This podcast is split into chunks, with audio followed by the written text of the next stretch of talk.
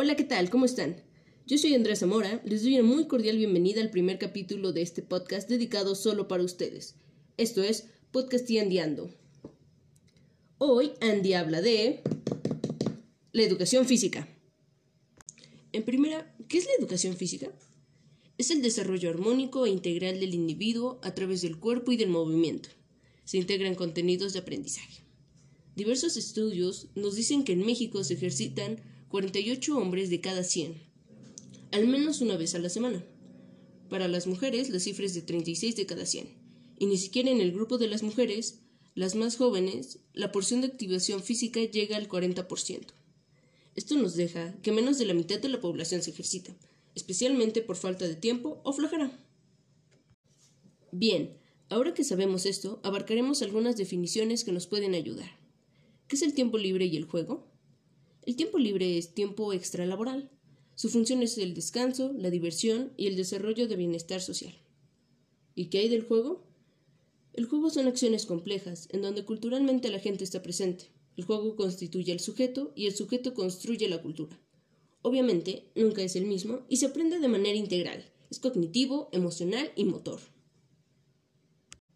Las actividades lúdicas y recreativas que vienen siendo los juegos organizados, predeportivos, recreativos, de mesa, de sensibilización, de cantos, los tradicionales, digitales e incluso los rallies culturales y deportivos tienen un gran impacto en las prácticas motrices actuales, ya que esta es una manera de relacionarse con el mundo. Al movimiento le da sentido y significado con sus intereses, expectativas, necesidades y motivaciones. Engloba una intención y alto nivel de decisión.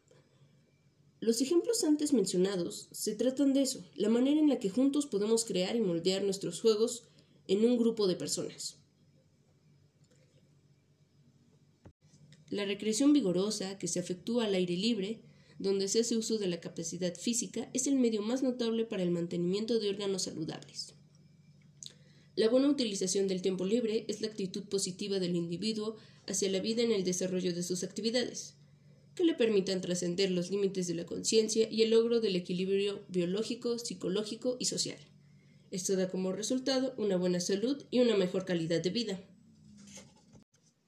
Es probable que una persona privada de un desarrollo armónico e integral se comporte de manera más negativa y aflore en ella conductas y costumbres reñidas con las normas establecidas de convivencia ciudadana. Lo anterior nos ayuda a la corporeidad, esto se refiere a tener conciencia de sí mismos. Se crea socialmente a partir de los vínculos que establecemos con otros.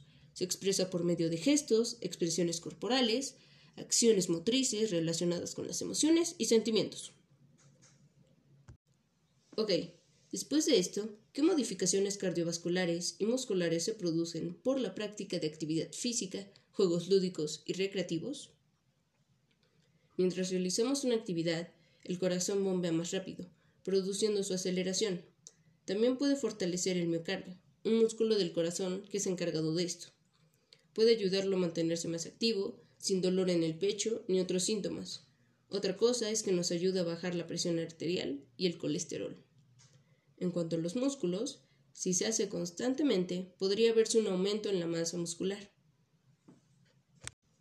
Bueno, eso es todo por hoy. Les agradezco que me hayan acompañado durante estos minutos. No se les olvide seguirme en mis redes sociales. Y recuerden, la vida no sigue sin un buen podcast. Hasta pronto.